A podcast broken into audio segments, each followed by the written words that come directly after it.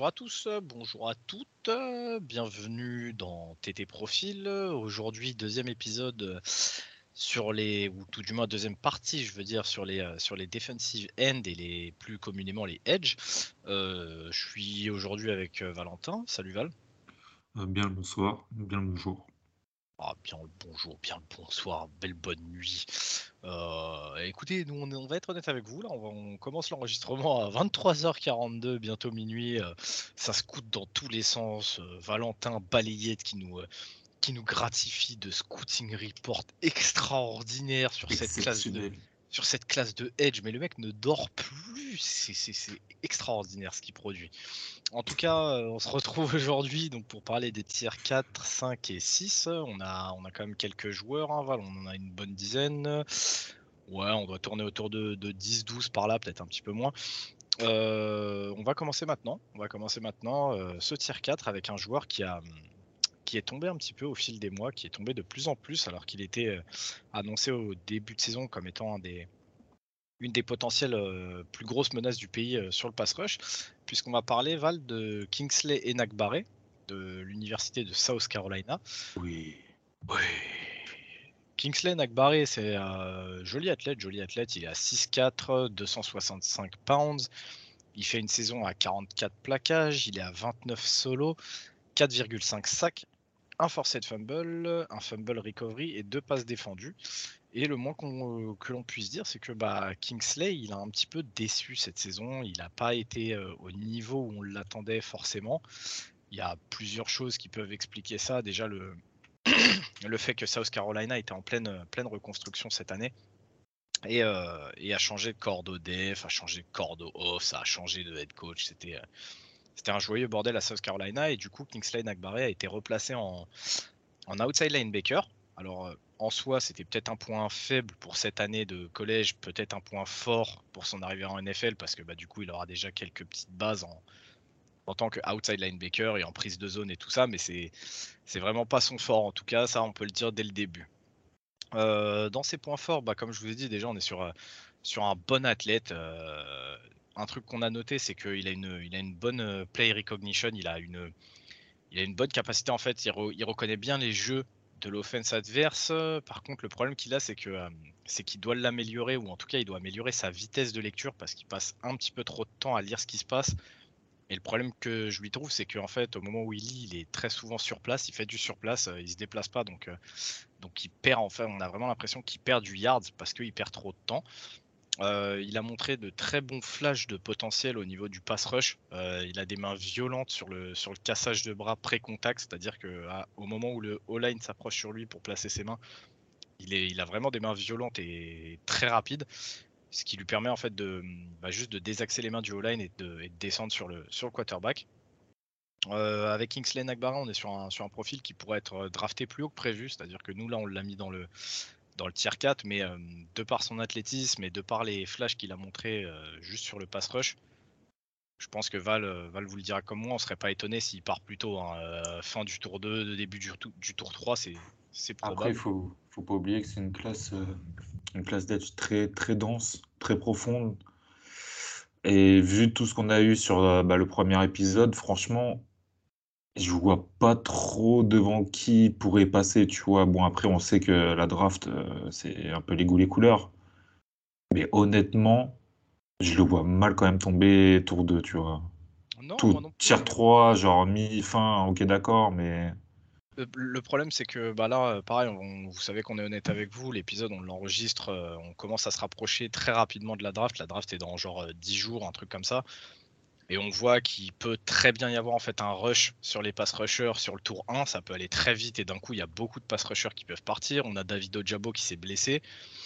Donc, euh, moi, je trouverais, ça, tu vois, pas déconnant. En fin de tour 2, début de tour 3, qu'un mec comme Enak Barré puisse être pris, euh, ça me paraîtrait pas, pas déconnant, rien que pour son potentiel et ses flashs. Maintenant, Kingsley Nakbaré, c'est un joueur qui a aussi quelques points faibles qu'on a pu voir cette saison. Déjà, c'est pas le meilleur sur le run stop. Il a tendance à, a beaucoup encaissé. Euh, Kevin, euh, Kevin qui, l'a scouté un petit peu avait carrément écrit victimisé. C'est moi qui ai un petit peu arrondi les angles parce qu'on n'en est pas non plus à se faire victimiser, mais, euh, Mais c'est vrai que parfois il a un petit peu de mal et surtout moi ce que j'aime pas c'est qu'il a tendance à reculer en fait sur le contre le jeu le jeu à la course, il a tendance à se donner un petit yard pour, pour lire un petit peu mieux sauf que bah, le problème c'est que le yard ce que tu donnes, il se transforme très rapidement en 2 voire 3 parce que le O-line est lancé.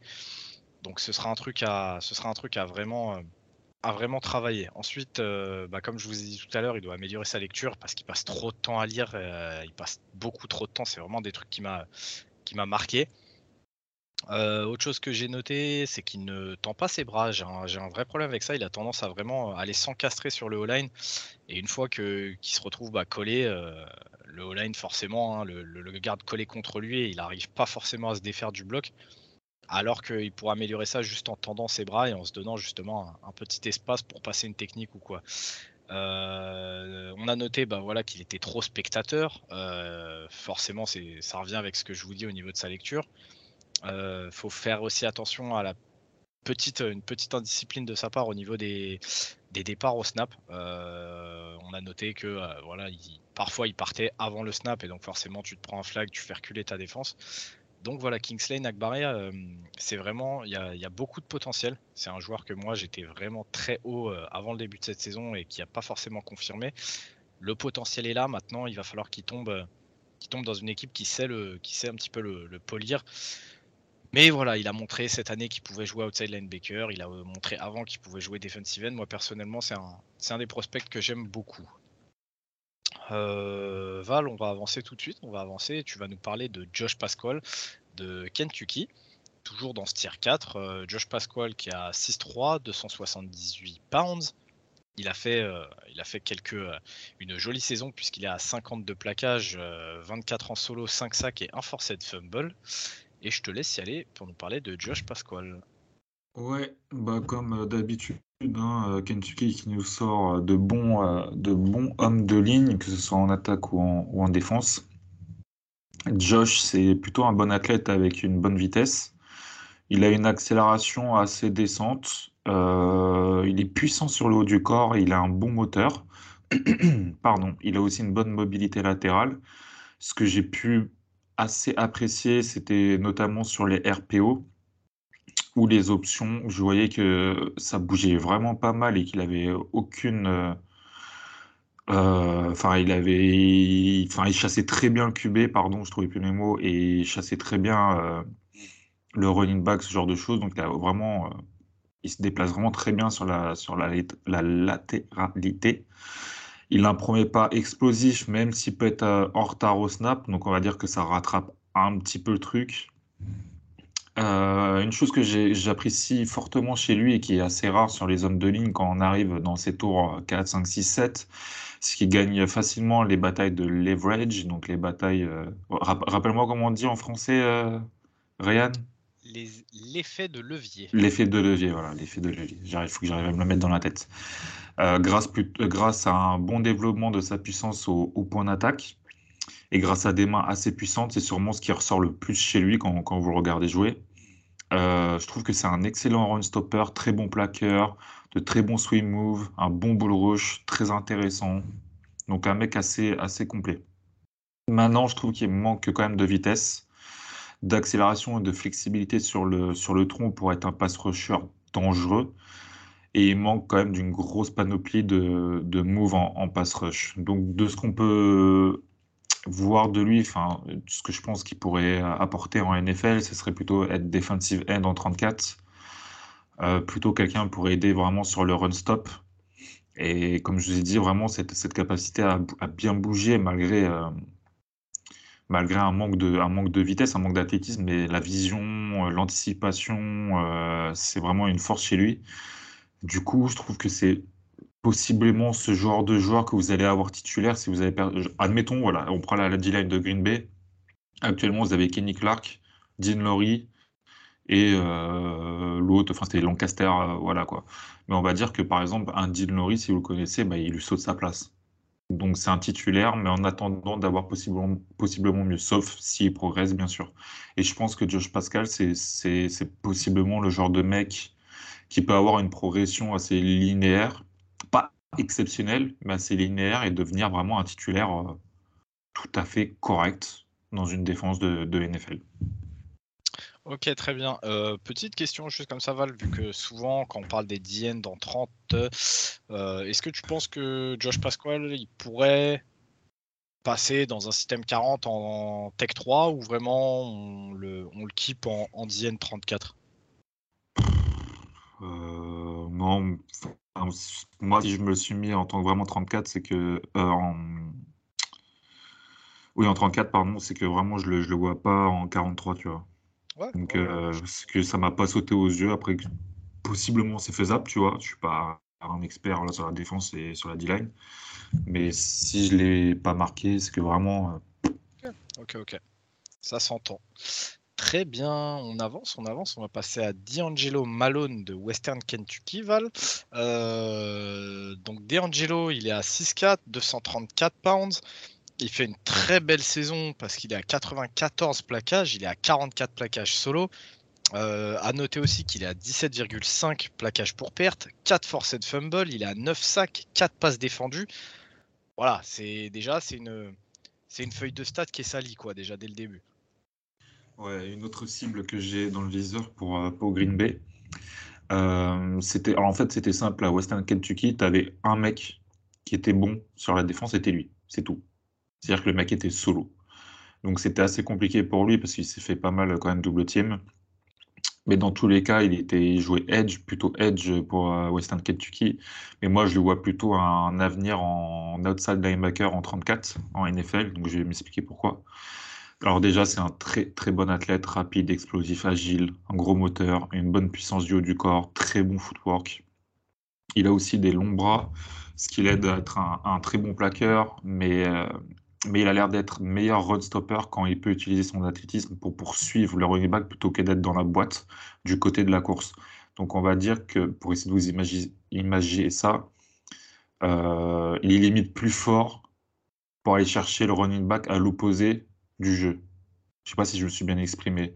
Admettons, il est sur le côté droit, le running back il part sur le côté gauche, il est plus fort pour aller chercher côté gauche que pour le plaquer côté droit. C'est très bizarre mais il a besoin d'être lancé, il a besoin, je sais pas, d'un effort pour, euh, pour vraiment euh, s'exprimer.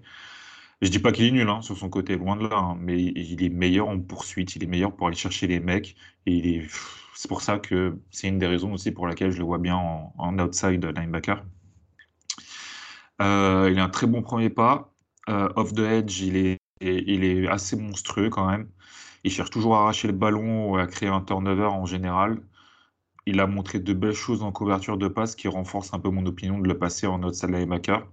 Euh, dans notre, tout ce qui est flat et tout, il se démerde pas trop mal. Alors je dis pas qu'il va suivre quelqu'un en man, hein, loin de là. Mais voilà, sur de la petite zone euh, coverage, enfin, descendre un petit peu, il peut tout à fait le faire. Et je pense qu'il peut avoir aussi un très bon apport en special team euh, dans un premier temps, parce que bon, ça restera quand même un, un, un jour à développer. Donc, euh, de l'incorporer en special team et de lui donner un petit peu de rep de temps en temps, voilà, en outside linebacker, ça pourrait être vraiment pas mal.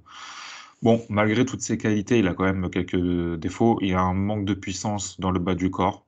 Il dispose d'un mauvais ancrage. Il a l'air d'avoir des mains très puissantes, mais il peut mieux faire au point d'attaque et au premier punch. Il a un manque quand même d'une panoplie de moves. Pardon. Donc c'est vraiment un joueur vraiment très athlétique qui va essayer de, de, bah, qui va essayer de faire parler sa puissance et son athlétisme plus que sa technique. Donc il va falloir qu'il fasse vraiment un gros, gros, gros boulot de, de panoplie, de, ouais, sur sa panoplie de moves, surtout en pass rush s'il veut être un outside linebacker euh, dominant en, NFL. Mais dans un premier temps, euh, c'est pour ça que ça risque d'être un peu compliqué, mais dans un premier temps, on va être dans une rotation. Et c'est pour ça que vraiment l'exemple de Green Bay, j'aime beaucoup, parce qu'on a Preston Smith qu'on a signé pour quelques années. Mais voilà, si tu laisses un an, deux ans, en fait, un peu à la Rashan Gary. Il faut, faudra lui laisser un petit peu de temps pour monter, monter. Je, suis persuadé que, ce mec-là, il va faire un.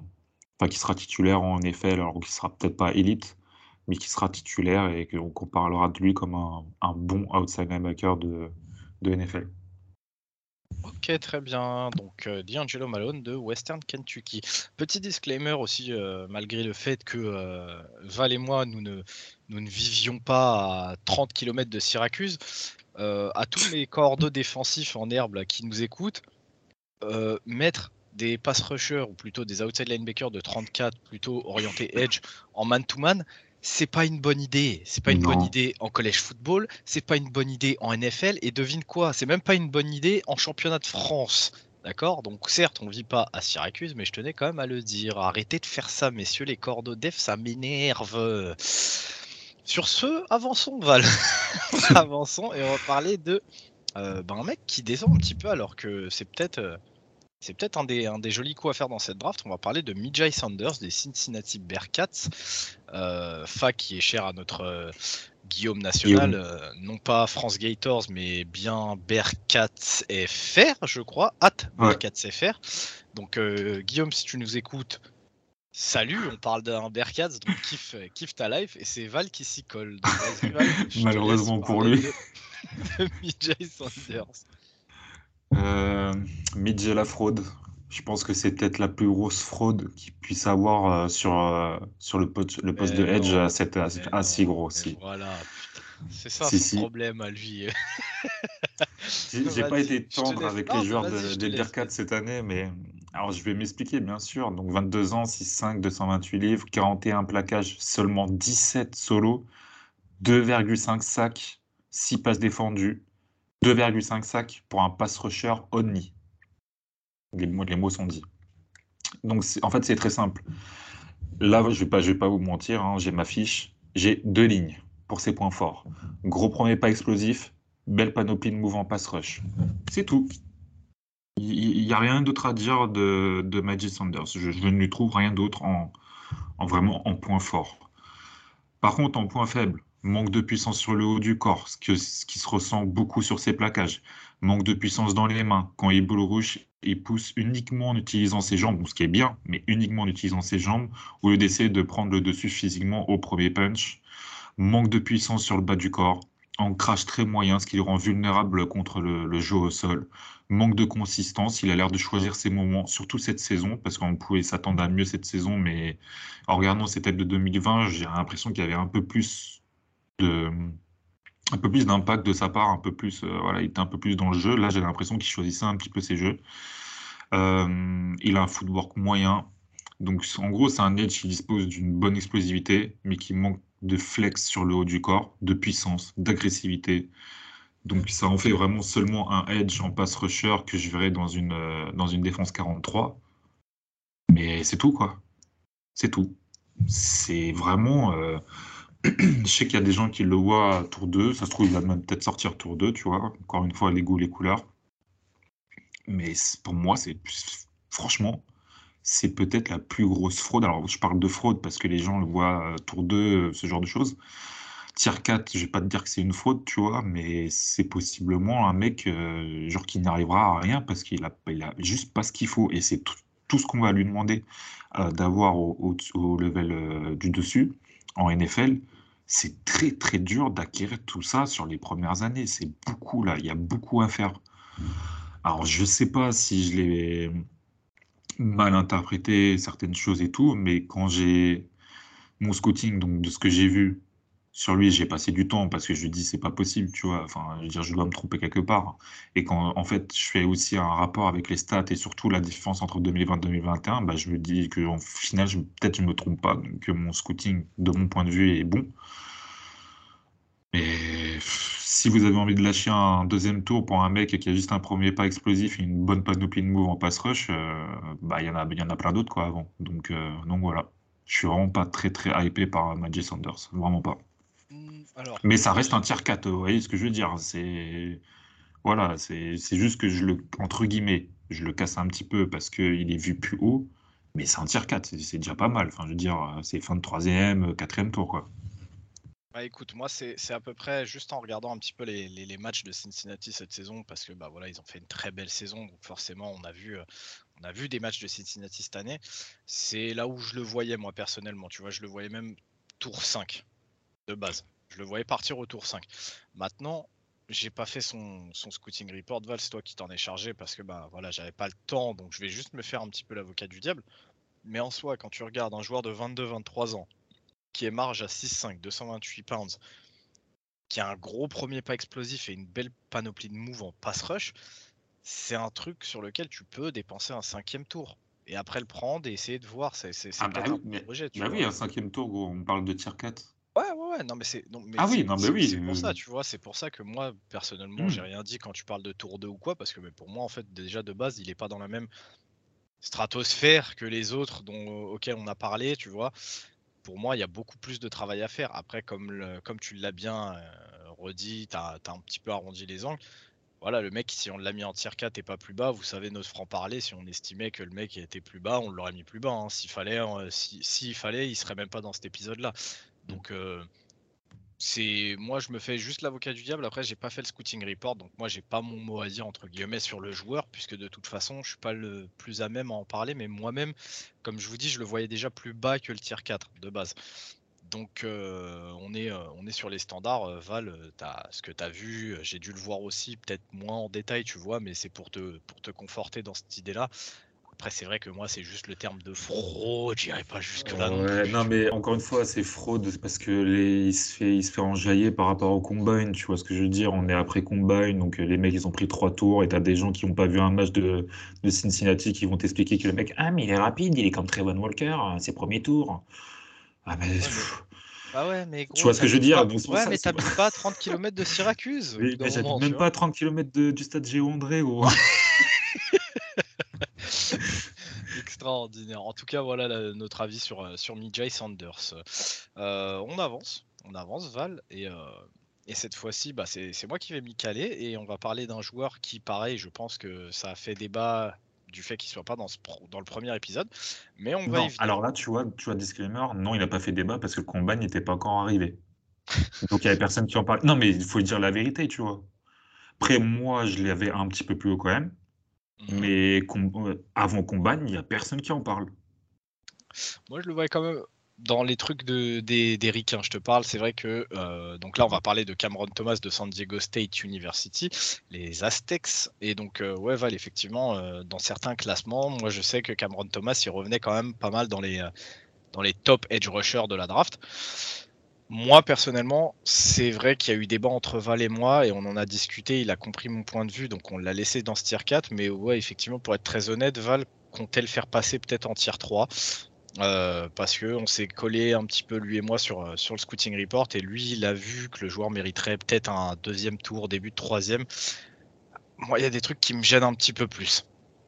Donc on va y venir. euh, Val aussi, hein, tu peux, n'hésite pas à intervenir en cours de, Ouais, de je te- hein. Je te, je te laisse dire, après on en parlera après. Ok, pas de souci. Donc Cameron Thomas, on est sur un joueur de 22 ans et euh, au moment où la saison commencera, il sera peut-être sur ses fins de 22, début 23. Euh, il est à 6'5, 270 pounds. On est sur un bon gabarit hein, pour un edge rusher NFL.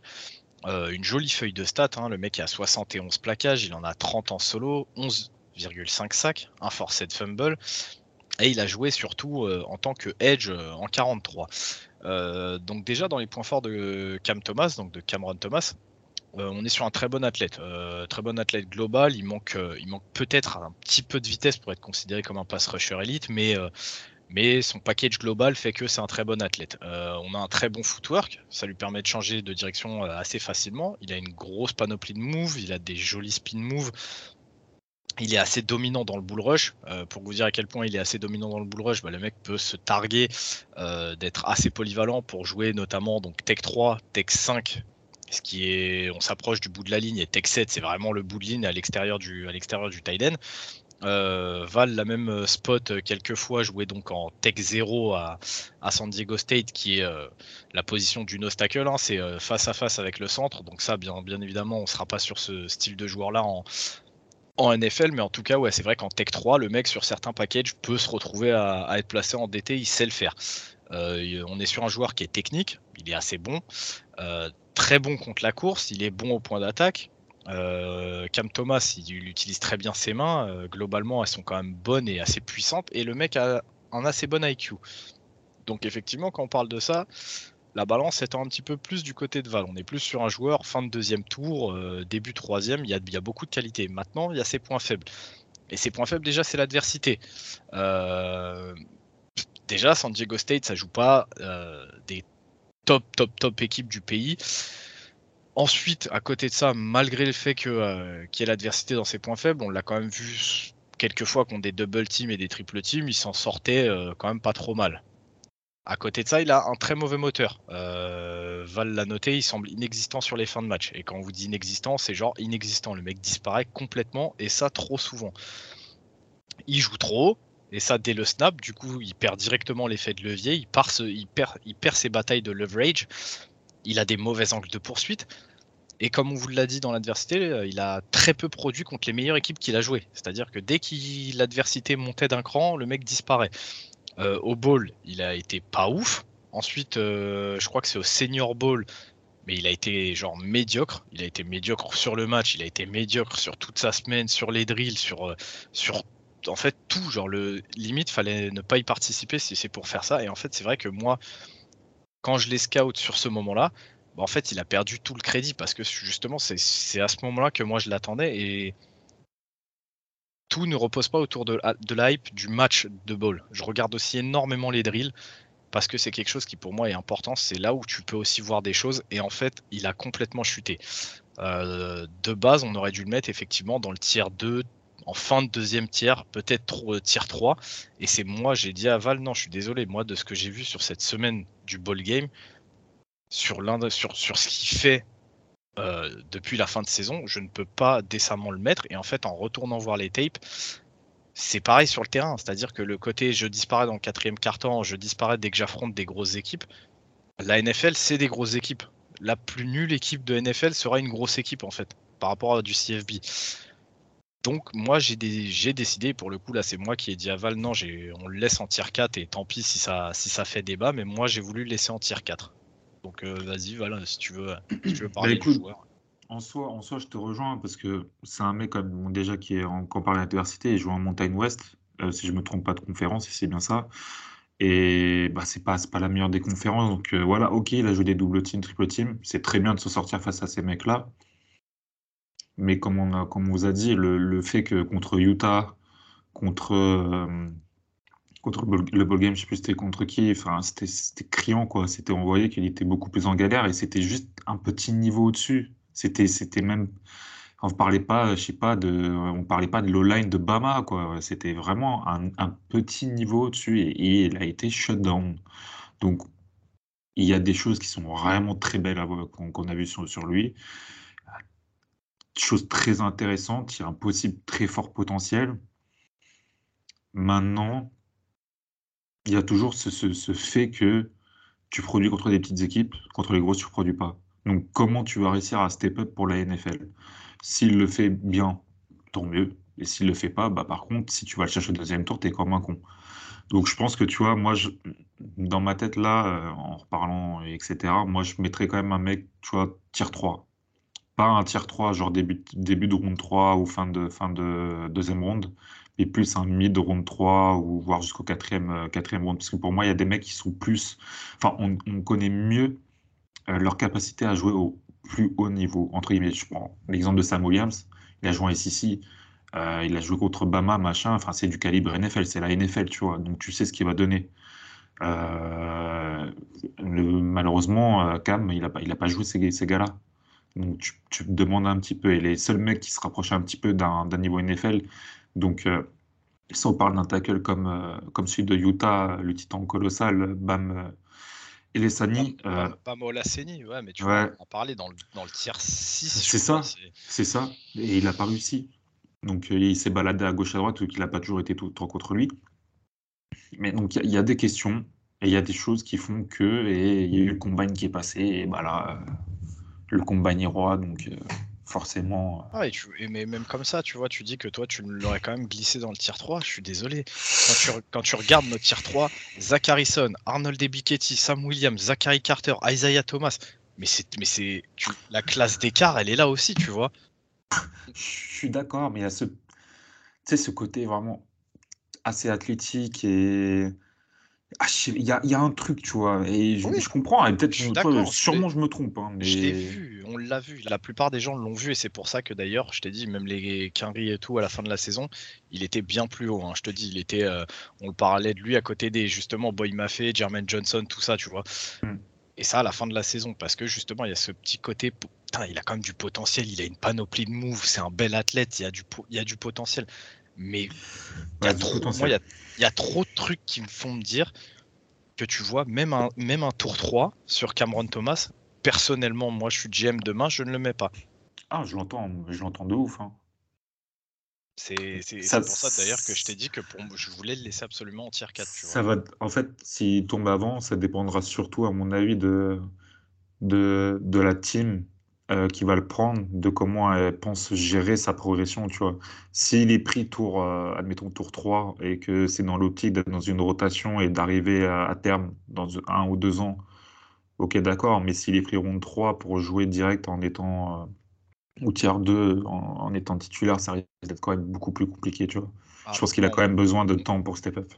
Ah, pour moi, s'il y a une équipe qui le pique pour le faire jouer Day One, on court la catastrophe. Hein. C'est un bust annoncé, Cameron Thomas. Après, euh, mm. ça, malheureusement, bah, enfin, malheureusement ou heureusement d'ailleurs, seul l'avenir nous le dira. Et on verra très bien comment ça se passera le, le, soir de la draft. En tout cas, vous étonnez pas si Cameron Thomas sort plus haut que ce que nous on l'a annoncé. C'est fort possible qu'une équipe mise sur son potentiel. Euh, je parle même, tu vois, d'un contender ou quoi, un mec qui était au Super Bowl cette année et qui décide, comme tu l'as dit, de le prendre et de le développer un petit peu euh, parce qu'ils n'ont pas, ils ont pas d'autres nids ou quoi. Donc euh, c'est fort possible. On va avancer, Val, on va avancer parce qu'on est déjà une bonne, une bonne demi-heure de d'enregistrement. Il nous reste quelques joueurs. On va passer au tiers 5. Et tu vas nous parler de Christopher Allen de Alabama. Un des prospects les plus intéressants au poste, qui aurait pu faire partie des, des top tiers euh, s'il ne s'était pas blessé. Et il s'était blessé au premier match de la saison face à Miami. Donc là, je vais vous donner ses stats de 2020. C'est 33 plaquages, 20 solos, 5 sacs, 2 fumbles forcés, 1 fumble recouvert. Euh, il fait 6-4, 242 livres. Et c'est un, je le vois vraiment, alors c'était un edge à Bama, mais je le vois en, tant que edge ou outside linebacker en 34 en NFL. C'est un bon athlète avec un premier pas explosif, bonne mobilité latérale, gros moteur, bonne puissance du haut du corps, mais il manque un peu de flexibilité sur le haut du corps pour se créer encore plus d'occasions. Il a un très bon punch, des très bonnes mains puissantes, il est capable de driver son, son line avec, des, avec ses jambes qui ne s'arrêtent pas ce qui le rend vraiment très intéressant contre le jeu au sol et c'est pourquoi je le verrai bien principalement en, outside linebacker en 34 en NFL.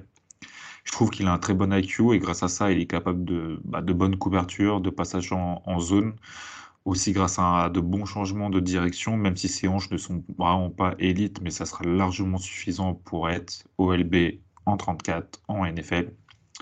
Ses points faibles, bah, c'est ça, principalement sa fracture du pied lors du premier match de la saison face à Miami. Il n'en est jamais revenu. Donc à voir comment, comment il a soigné ça. Euh, il, a, il, a, été seulement une saison titulaire, c'est en 2020. Parce que, encore une fois, comme on vous a expliqué sur, les quelques, sur quelques épisodes, bah, quand tu es à Bama, tu as de la concurrence partout. Donc généralement, Nick Saban te met titulaire quand tu es à ta saison euh, genre junior. Donc si tu foires ta saison junior, genre, il, te reste une saison. Donc c'est un petit peu compliqué.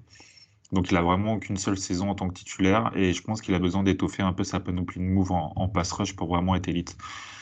Si, euh, Christopher Allen est pick, je vais vous dire un truc de folie, mais genre, euh, je sais pas, round 3, je ne serais même pas étonné. C'est vraiment un. Je dis pas que je le ferai, hein, mais je dis, je, ne suis pas étonné. C'est vraiment un, talent brut, mais genre vraiment incroyable. Genre, il devait former avec. Euh, oh, comment il s'appelle l'autre Edge là, qui a, qui, a, surdominé, qui aurait dû gagner euh, à le de Chinson, putain. Je sais plus, mais sûrement vous devez voir c'est qui. Kevin, euh... Thibodeau? Non, non, non, l'autre Edge de Bama. Ah, qui était euh, super fort. Euh, oui, oui, oui, celui qui se présente l'année prochaine. Là. Ouais, voilà. qui est Iceman Contender. Euh, vous, voyez qui on parle sûrement. Et, bah, il devait former avec lui, genre, à mon avis, la paire d'edge la plus forte du college football. Donc, franchement, je suis vraiment déçu de ne pas pouvoir l'avoir vu cette, cette saison. En plus, il, statistiquement, il avait plutôt bien commencé face à, face à Miami. Donc voilà, donc on a un mec qui a un manque d'expérience, qui a un petit manque de, de, de panoplie de move en pass rush. Et après, bah, qui, a, a plein de choses à faire valoir. Donc, euh, est-ce que niveau blessure, ça va aller? Est-ce qu'il va pouvoir réussir à step up? À mon avis, il ne faut pas le prendre pour le faire jouer Day One, encore une fois. Je pense qu'avec aussi peu d'expérience, Même si tu te dis, OK, il a joué à Bama avec les meilleurs, il a dû apprendre des meilleurs edge et tout, sous Nick Saban, machin, OK, il n'y a pas de problème. Et qu'il a plutôt performé quand il a joué. Je pense qu'il va falloir quand même lui laisser un peu de temps pour pas que ça soit un buzz, pour pas qu'il y ait trop de pression sur lui. Genre, vas-y, prends, prends un an, prends quelques reps par-ci par-là. Mais je pense qu'on a vraiment possiblement un edge. Si tout se passe bien, un, top 10 edge de la NFL. Mais si vraiment tout se passe bien. Ah oui, ça s'entend, ça s'entend. En tout cas, ouais, c'est vrai que le, talent brut, pour ceux qui auraient regardé du collège football en 2020, euh, vous voyez de quoi parle Valentin quand il vous dit qu'il y a vraiment un, talent brut chez Christopher Allen. Euh, le deuxième linebacker star donc d'Alabama euh, Edge Valentin, c'était Will Anderson Jr. ah oui putain Will Anderson. veuillez nous pardonner, ah il est tard. On bosse comme des fous. Donc, on va s'auto-flageller, vous inquiétez pas. Oui, vous inquiétez pas. Demain, on se retrouve avec Valentin dans un parking délabré et on se patate entre des euh, Nissan Si.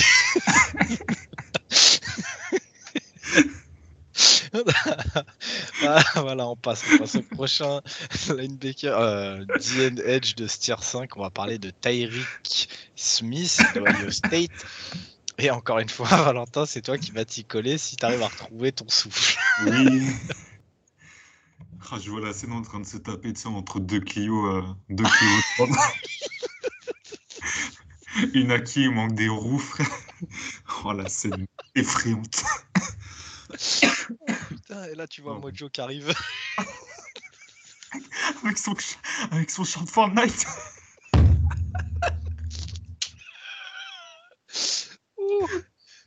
allez, allez, on s'y remet. Sinon après je vais être obligé de couper cette partie-là et ça me ferait chier. allez, respire et on s'y met. Donc Tyreek Smith de Ohio State, on est sur un joueur de 22 ans, Val. 6-3, 245 pounds.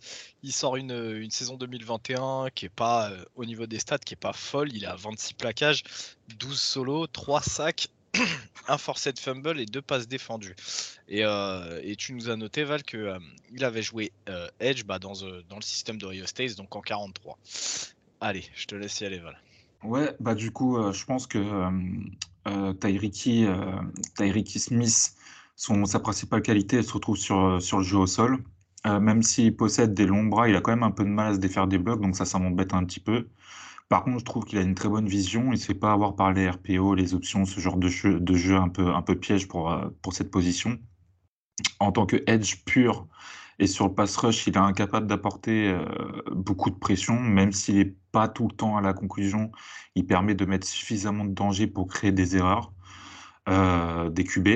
par, exemple, par exemple, il y avait eu un, match ah, je sais, ah putain, j'ai un truc de. Bref, il avait mis, il avait mis une pression, mais genre constante au mec.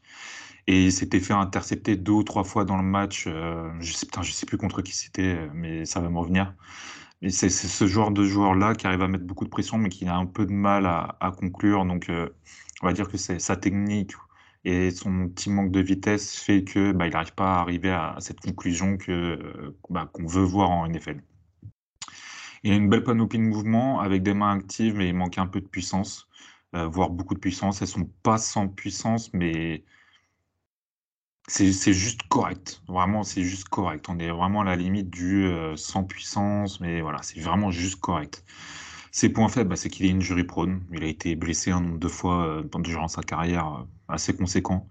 C'est un athlète correct, mais comme je disais tout à l'heure, on voit clairement un manque de flexibilité du tronc un manque de footwork, un manque de quickness euh, pour changer de direction par exemple, et un vrai manque de puissance.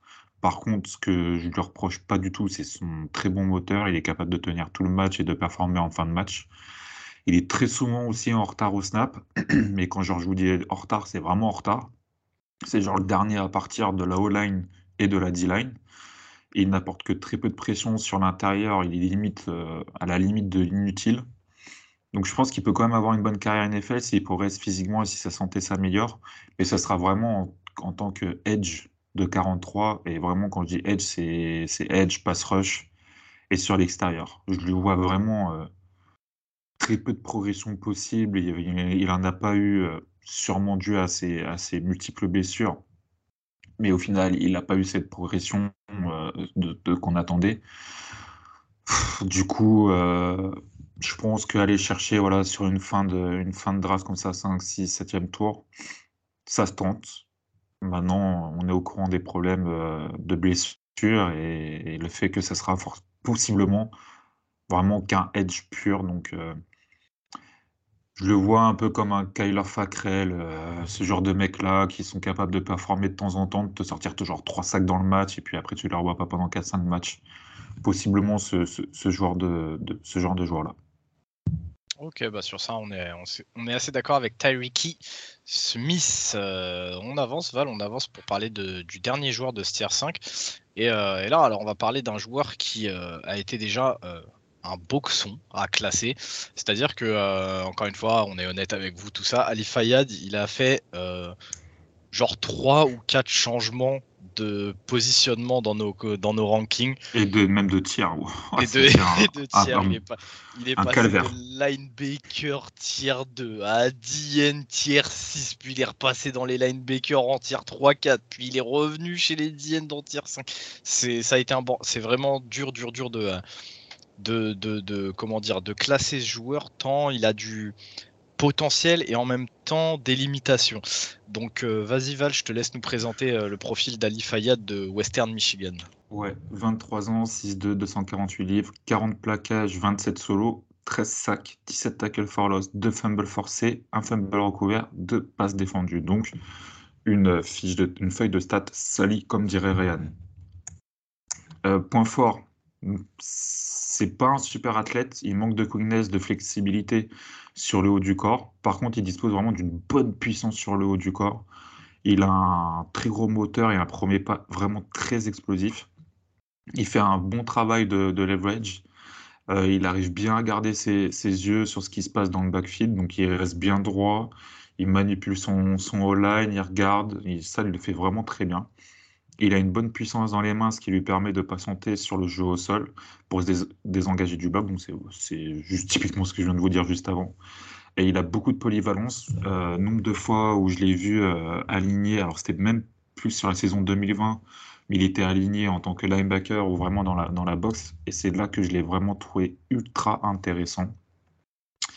Ses gros points faibles, bah, c'est qu'il manque vraiment d'athlétisme. Euh, c'est un pass rusher qui manque de technique de main, de counter move. Euh, il manque de créativité aussi. Il a une mauvaise poursuite avec des angles de poursuite assez mauvais. Donc, si les GM le voient comme un edge, il faudra qu'il soit dans une 43. Mais les têtes que j'ai eues lui vraiment en tant que linebacker m'ont bien plus intéressé que celles en edge. Donc, pourquoi pas le passer en outside linebacker de 34 ou inside linebacker dans des situations de blitz, euh, là où euh, sur les tapes il a l'air de s'exprimer mieux. Donc, possiblement un linebacker un petit peu, euh, comment dire, hybride, que tu peux placer un petit peu partout, que tu peux mettre un petit peu en edge, un peu en outside, un peu en, inside.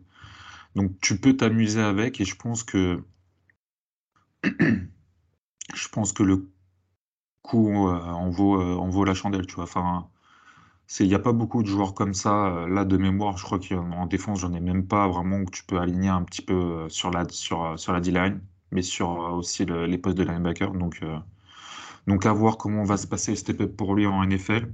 Mais c'est vraiment un très gros point d'interrogation sur, euh, sur Ali Fayad que j'ai.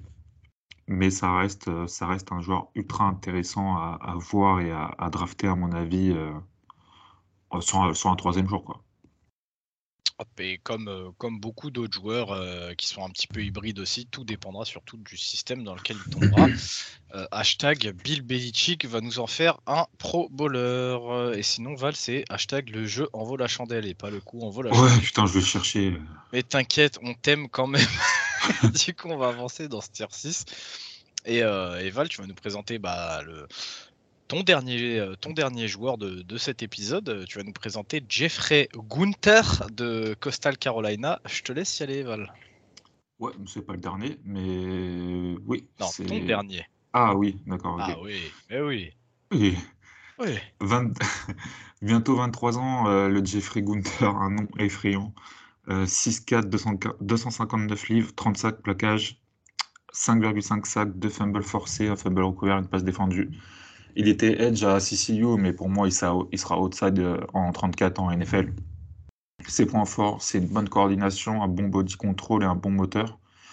J'aime beaucoup sa puissance qu'il développe dans, les mains. Je pense qu'il est vraiment meilleur run stopper que, que pass rusher. Il s'exprime mieux sur ses capacités de, puissance. Et euh, il exprime mieux pardon, ses capacités de puissance et d'effort en run stop. Il, a, fait énormément d'efforts euh, sur, chaque play. Il produit vraiment beaucoup, beaucoup d'efforts. Tu vois que le mec, il essaie de toujours faire au mieux. Il a beaucoup d'instinct en pass coverage. Malheureusement, bah, il semble être un athlète un peu moyen, avec un manque de flexibilité du tronc. Il a du mal à changer de direction sur la couverture de passe. Donc il n'arrive pas tout le temps à faire, euh, euh, à être un playmaker, en gros, alors qu'il a l'air quand même de bien sentir le truc. Et son premier pas, il est souvent en retard, euh, mais il se rattrape avec un premier pas assez puissant. Comme je vous ai dit, c'est un mec qui développe beaucoup de puissance.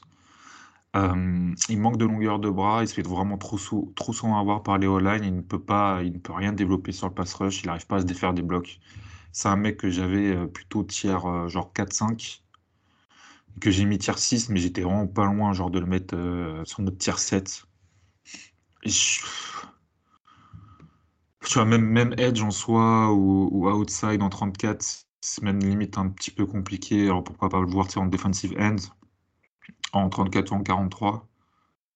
C'est, à mon avis, c'est plutôt un mec que tu auras dans ta rotation, fin de rotation, mais qui fera, qui fera jamais plus, tu vois. Pourtant, c'est un mec que vraiment j'appréciais énormément parce qu'en 2020, genre, euh, pour moi, s'il y avait un joueur qu'il fallait suivre à CCU, c'était pas, c'était pas Isaiah Lacley, c'était pas, c'était pas le QB, c'était pas, pas euh, le linebacker à la coupe de mulet, c'était Jeffrey Gunther et bah, il n'y a pas eu vraiment euh, l'explosion que j'attendais de lui. Et c'est pour ça qu'il était resté aussi un an de plus, à mon avis. Mais du coup, bah, je pense que l'effet, euh, il n'a pas eu l'effet escompté. Ok, très bien. Euh, bah, en tout cas, CCU, plus on avance dans, plus on avance dans nos épisodes là de TT Profil et plus je me rends compte que Coastal Carolina, j'ai l'impression que c'est la fausse bonne idée. C'est vraiment l'équipe qui performe bien en CFB, mais euh, à chaque fois qu'on se concentre, plus spécifiquement sur un joueur, c'est pas ouf. C'est vraiment. C'est une, une équipe, je pense, qui est vraiment bien coachée qui joue très bien en équipe, qui a des bons joueurs un peu partout. Mais du coup, quand tu regardes vraiment plus individuellement, bah, tu sens que c'est un petit peu en dessous, tu vois. Ah mais ça, on va dire que pour leur niveau, ça reste très correct. Puisqu'il, ah non, c'est bon, c'est, très bon. Mais c'est vrai que ouais, à chaque fois qu'on C'est ça, à chaque fois qu'on passe les joueurs à la loupe, il y a quand même des limitations. quoi. Euh, bah, du coup, on avance, on avance et, euh, cette fois-ci. Euh, laisse-moi te l'introduire. Laisse-moi ah, vas-y, allez, allez vas-y, je te laisse. Fais-toi plaisir, mon grand on va parler du fameux. Si vous connaissez pas, franchement, c'est vraiment, vraiment pas grave. parce qu'il est débile. Alors si, vous, alors, si vous êtes fan des Riders ou si vous êtes fan des Cowboys, là, je pense que vous avez trouvé votre, votre futur defensive end. C'est Michael Clemens de Texas AM. Un bon débile comme on les aime, bien agressif. Vas-y, parle-moi de Michael, s'il te plaît. J'adore, j'adore. Bah déjà, on va, on présente euh, entre guillemets nos excuses aux Riders parce que vous avez changé de front office de coaching staff, donc peut-être que plus vous n'allez pas prendre Michael Clemens. Par contre, euh, Texas A&M, Dallas euh, Cowboys, oui, il vous manque, il vous, il vous manque un edge. je dis ça, je dis rien. Tant que Michael Clemens, bah déjà on est sur un gros bébé, hein, 6'5, 310 pounds quand vous le regardez, jamais vous vous dites qu'il fait 310 pounds, l'autre il est carré euh, comme une tablette de chocolat, c'est pas possible. Il nous a fait 32 plaquages, 23 solos, 7 sacs, un forced fumble, un fumble recover, deux passes défendues. Et là, quand on vous donne la fiche de slot, vous dites bah quand même c'est pas pas dégueu. Et bah c'est ce que je me disais aussi. Euh, donc dans ses points forts, déjà, on a un joueur ultra agressif euh, qui produit un effort constant. Le mec s'arrête jamais sur le terrain. Le problème c'est qu'il court un petit peu comme un poulet sans tête, mais il s'arrête pas, c'est bien. Euh, il a des mains assez puissantes, un bon punch. Par contre, ça manque d'activité, c'est-à-dire qu'une fois qu'il a punché une première fois, le reste lui c'est plus son problème. quand il s'agit de se désengager du bloc ou quoi, c'est pareil, c'est fort au niveau du punch, mais pas sur la technique. Euh, quand il défend sur le jeu au sol vers l'intérieur, il semble bien s'en sortir grâce à sa force, grâce à sa puissance. Euh, Val, on en a parlé un petit peu entre nous, il trouve que c'est un athlète assez moyen. Moi, je trouve que c'est un athlète qui est correct, qui a quand même des choses à faire valoir. Maintenant, je vois ce qu'il veut me dire quand il veut dire athlète moyen, c'est que Michael Clemens, on est vraiment sur euh, l'archétype du power rusher pour les gens qui jouent un petit peu à Madden Euh, vous attendez pas à des jolis moves, de la technique, des moves quick, fast. Non, lui c'est euh, la bagarre, la bagarre et la bagarre. On est sur une flexibilité au niveau du haut du tronc qui est mauvaise, une mobilité latérale qui est moyenne et des changements de direction qui sont aussi moyens. On retrouve un petit peu l'effet Dick et Metcalf, c'est-à-dire que Michael Clemens, tu le fais courir tout droit, c'est un train de marchandises. Par contre, tu lui demandes de te faire des virages, waouh, t'as peur. il a des angles de poursuite qui sont pas extraordinaires, et là, je suis gentil, c'est-à-dire que bah, il a beau être rapide, ça se ressent pas forcément sur le terrain. Euh, au niveau de son pass rushing, comme on vous disait, bah, le fait que ce soit un power rusher, ça le rend assez moyen parce que bah, le mec veut toujours la violence, la violence et la violence. Donc forcément, sa palette de move en pass rush, elle est limitée puisque euh, elle consiste en euh, je baisse la tête, j'éclate mon vis-à-vis, je tends les bras et j'essaye de le bull rush sur le QB.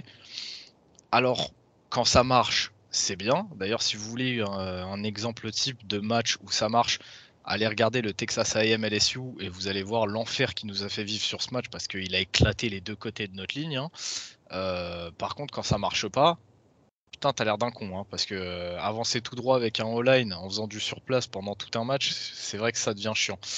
Il s'est euh, fait, fait, mettre sur le cul plusieurs fois hein, sur les têtes que j'ai vues en plus de ça. Donc, c'est, on vous dit, faut, faut voir le bon, mais il y a du mauvais aussi chez Michael Clemens.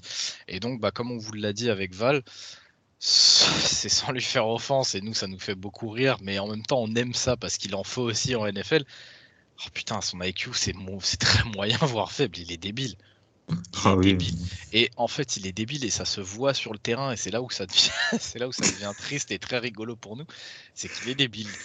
Il est, comment vous expliquer ça? C'est bah il y a des jeux où il va aller cartonner un mec alors qu'il n'y a pas besoin. Il peut prendre des flags. Euh, le jeu est fini, il peut aller éclater un mec et il va se faire flaguer aussi. T'as parfois le running back qui passe devant lui en courant vers la droite. Bah Clemens il va partir à gauche parce qu'il va, se faire feinter dans un jeu euh, genre euh, reverse ou un truc comme ça. Il est bête. Il est bête et il a pas de QI football. Mais encore une fois, on le dit, on veut pas être péjoratif, mais ça existe les joueurs comme ça. Lui, il en fait partie. Donc voilà, athlète qui est moyen overall, moi je le trouve plutôt bon dans ce qu'il sait faire. Maintenant, voilà, faut, faut polish. En fin de draft, ça m'étonnerait pas qu'il y ait une équipe qui, euh, qui tombe sous le charme parce que bah voilà, le mec il fait 2 mètres, euh, et, il est carré comme pas deux, et, et, comme on vous dit, il est agressif et ça se ressent sur ses tapes, ça se ressent sur le terrain. Et je pense qu'il y, a des, il y a des corps de def qui vont se dire pourquoi pas en fin de draft. Euh, je pense qu'il y a peut-être quelque chose à faire, mais ça va demander beaucoup de travail, en tout cas avec Michael Clemens. Si, euh, si Val, tu veux, euh, tu veux rajouter un mot Non, j'ai juste dire que j'étais pas loin de passer tier 7 lui aussi. tellement je le trouve vraiment pas intelligent, quoi. Donc, non, mais c'est vraiment. Je l'avais tier 4 au début, et puis je regardais des tapes, plus je le faisais descendre dans ma tête, et je disais, c'est pas possible. Ah, faut savoir que moi, vu que Michael Clemens il m'a traumatisé de base, avant qu'on se mette sur son scouting report, de base je l'avais foutu moi tier 4. Je me suis dit il serait dans ces eaux-là. Bah, euh, le fait est que non, pas trop quand même. mais en tout cas, euh, non, mais moi comme je dis, je trouve qu'il y a quand même un truc à faire avec lui. C'est il y aura du travail à faire et ça va demander peut-être un an ou deux de développement, tu vois. Mais, euh, mais je pense qu'il y a peut-être quelque chose à faire avec lui en DN 43 par contre. Je le vois vraiment pas partir en en outside linebacker, je pense qu'il est un peu trop euh, bête pour ça. il va galérer sur ses prises de. Non, mais c'est vrai, il va, il va galérer sur ses lectures, sur ses prises de, ses prises de zone. Et en plus, je lui trouve pas l'athlétisme pour se faire. Il a du mal, tu vois, sur ses changements de direction et tout. Là, tu vas lui demander de, commencer à faire du backpedal et tout. Euh, ouais, non, merci. Je préfère l'avoir en 43. Tu lui dis, écoute, ça, c'est ton extérieur. Il n'y a rien qui passe à ton extérieur et vas-y, va jouer. Et au moins, tu lui facilites un petit peu le travail. En tout cas, euh, voilà pour, euh, Michael Clemens de Texas AM. On va avancer, Val, on va avancer pour, ce, le dernier joueur de cet épisode et dernier joueur de notre tier 6. Euh, et, cette fois-ci, on va parler de Amare Barno de Virginia Tech.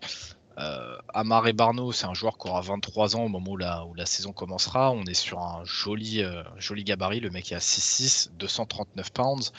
Euh, il a fait 35 plaquages cette saison, 3,5 sacs, un forcé de fumble et une passe défendue. Euh, et, lui, pour le coup, on le voit plus comme étant un, un DN dans 43 en NFL. Euh, dans ses points forts, on a noté que c'est un très bon athlète, il est rapide, il est explosif, il dispose de longs bras, il a une bonne flexibilité du haut du corps avec un bon moteur. Par contre, ça manque un petit peu de puissance. Euh, il, sait utiliser ses longs segments, il a des longs bras, il sait s'en servir pour maintenir le line à distance, ce qui lui permet bah, déjà de voir venir et de se désen... ça lui permet de voir venir non seulement le line, mais aussi les running backs euh, sur jeu de course. Et, et, grâce à ça, il réussit à bien se désengager du bloc pour pouvoir en fait descendre après au plaquage. Maintenant, dans les points faibles à noter avec Amari Barno, c'est déjà on n'a que deux saisons au haut niveau entre guillemets. il était en JUCO avant on sait qu'il y a des gens à qui ça déplaît. Maintenant, on sait aussi qu'en Juco, il y a du talent, il y a des petites pépites à récupérer de temps en temps. Euh, on est sur un manque de technique de main aussi avec Amari Barno. Il y aura un, il y aura un gros travail à faire là-dessus. Euh, il a une panoplie de moves qui est, euh, voilà, quand, on la combine avec le manque de puissance évoqué plus tôt, c'est vrai que sa, panoplie de moves, elle est, elle est comment dire Elle est faible. Elle est faible. il pourrait gagner à, avoir une plus grosse panoplie de moves euh, parce que bah quand on voit la bonne vitesse qu'il a et, euh, le fait qu'il sait utiliser ses longs bras et il sait utiliser sa vitesse et, son explosivité, je pense que Amari Barno gagnerait beaucoup à, avoir une, une, panoplie de moves un petit peu plus conséquente sur, euh, sur pass rush et aussi sur, sur, run, sur run stop. Et, et, donc voilà, Val, je sais pas si tu veux dire peut-être un mot sur Amari Barno avant de conclure. Mmh, j'aime bien. J'aime bien, euh, possiblement un petit un petit, je dis bien un petit sleeper. On va voir, voilà, comment il se développe en NFL, mais j'ai bien aimé ce que j'ai vu, en tout cas. OK, super, euh, bah, du coup, comme d'habitude, on finit cet épisode en vous donnant un petit peu les noms qui pourraient être évoqués dans le live draft. Euh, bah, déjà, on a un petit gars de chez moi avec André Anthony de LSU. on a quoi? On a Micah Tafua de Utah qui peut être intéressant. On a Jeremiah Moon de Florida qui peut être intéressant. Euh, Cade Hall de San Jose, de San Jose State. Euh, on a Ben Steele de Nebraska. On sait que Nebraska forme de. Ouais. Et c'est en fait les Ben Noah Burke, tu vois, c'est du bon outside, enfin c'était du defensive end euh, en CFB, mais ce sera du bon outside linebacker blanc de rotation, tu vois. Parce que j'aime bien, bien Nebraska, bien Wisconsin, quoi. Vraiment. Mais, euh, mais donc ces mecs-là, c'est peut-être des mecs qui sortiront au septième tour, ou peut-être peut-être qu'on vous en parlera pas du tout. Il y a qui? Il y a du euh, Yacoub Panachuk aussi de Michigan State. Ah, il y a Big Cat Brent. Big Cat Brent. Le deuxième meilleur nom de cette draft après Smoke Monday. Ah ouais, avec sa tête carrée et cubique. Incroyable. personnage, eh, un personnage Minecraft, le bordel. Franchement, ah, juste pour ça, ça vaudrait le coup que le mec sorte au septième tour, juste pour nous faire rire sur le live draft. C'est extraordinaire, Big Cat Bryant il y a quand même, quelques, quelques mecs, tu vois, Alex Wright de UAB, qui est un joueur assez euh, intéressant parce qu'il fait 6-7, il, a un, il a un profil assez, euh, assez différent. T'as Ryder Anderson qui est à Indiana, mais qui était avant à Ole Miss, donc que je connais bien, qui était un des seuls à performer en 2020 à, à Ole Miss. Euh, Jeremy Moon de Florida, qui a énormément chuté, genre de ouf et tout. Mais ça, il y a quand même quelques joueurs intéressants. Il y en a, il y en a d'autres encore. Donc, je pense euh, qu'il y a certains noms qui, euh, qui risquent de sortir. Euh, et je pense que la plupart qu'on vous a cités là, ils subissent le fait qu'il y ait une très grosse classe defensive end edge cette année, quoi. Ouais, ouais, c'est ça. Il y en a beaucoup. Hein. D'ailleurs, là, on rigolait, on rigolait sur les Michael Clemens. Je peux dire qu'il y a eu des années où euh, en Edge c'était un peu pété. Euh, c'est le genre de mec que tu aurais pu très rapidement retrouver au tour 3 ou quoi. Hein. le mec, il a des vraies limitations. Quoi. Euh, donc, comme on vous le dit, c'est un truc à pas oublier, même si on rigole un petit peu sur les joueurs. Cette classe de defensive end et de edge, elle est deep. Donc, même quand là, on rigole un petit peu parce que les mecs sont tier 5 ou quoi, c'est des mecs qui peuvent mais potentiellement exploser et devenir titulaire. C'est la classe est vraiment très deep. Tu regardes jusqu'au tiers 5, moi ça me fait pas rire. Hein. Parce que Ali Fayad, Christopher Allen, euh, ça me fait pas rire du tout. Ça. si ça marche bien en NFL, euh, ça va être très bon. Tiers 6, tu un voilà, t'arrives un peu plus dans le dans le bas du tableau, mais. Mais honnêtement, je te le dis, c'est même Clemons, on se fout de sa gueule ou quoi, je te dis, si le mec est pris par les Cowboys et qu'il réussit à le développer, le mec, dans 2-3 ans, ça peut être pas drôle du tout, tu vois. Donc, euh, mm. à voir, à voir. En tout cas, comme d'habitude, nous, on a essayé de, vous décrypter au mieux les joueurs. Euh, comme d'habitude, on ne check pas ce qui se dit euh, au status, on check pas des vidéos, on s'en branle un peu de tout ça, on fait nos trucs à nous. Et c'est nos avis à nous. Et si vous entendez des trucs que nous on dit dans nos épisodes autre part, c'est que sûrement les gens nous ont écoutés parce que c'est des trucs qu'il n'y a que nous qui le disons de la manière dont nous le disons. Donc, oui. Euh, sur oui, essayez de nous donner du crédit quand vous faites ça, les gars, s'il vous plaît. S'il vous plaît, quand même un petit peu. Parce qu'on en a vu deux, trois. Mais bon, c'est pas grave, c'est pas le sujet. Euh, nous, on vous kiffe, en tout cas. Même ceux qui font ça, des bisous sur vous, parce que ça veut dire que vous nous écoutez. Donc, quelque part, vous aimez bien ce qu'on fait. Euh, nous, on se retrouve très rapidement avec Val, euh, très très rapidement pour, pour l'épisode des linebackers, en espérant que ça vous fasse plaisir, parce que ici, on aime les linebackers, j'aime bien. Et ensuite, bah, Val et moi, on va aller euh, se mettre des balles dans la tête pour faire les cornerbacks bien bressons et les safety bien bressons. Parce que déjà, il y en a beaucoup. Et en plus, god, damn, c'est très dur à trouver. Donc, euh, on vous embrasse, on fait des bisous et on se retrouve rapidement sur, sur ce trick play. Ciao.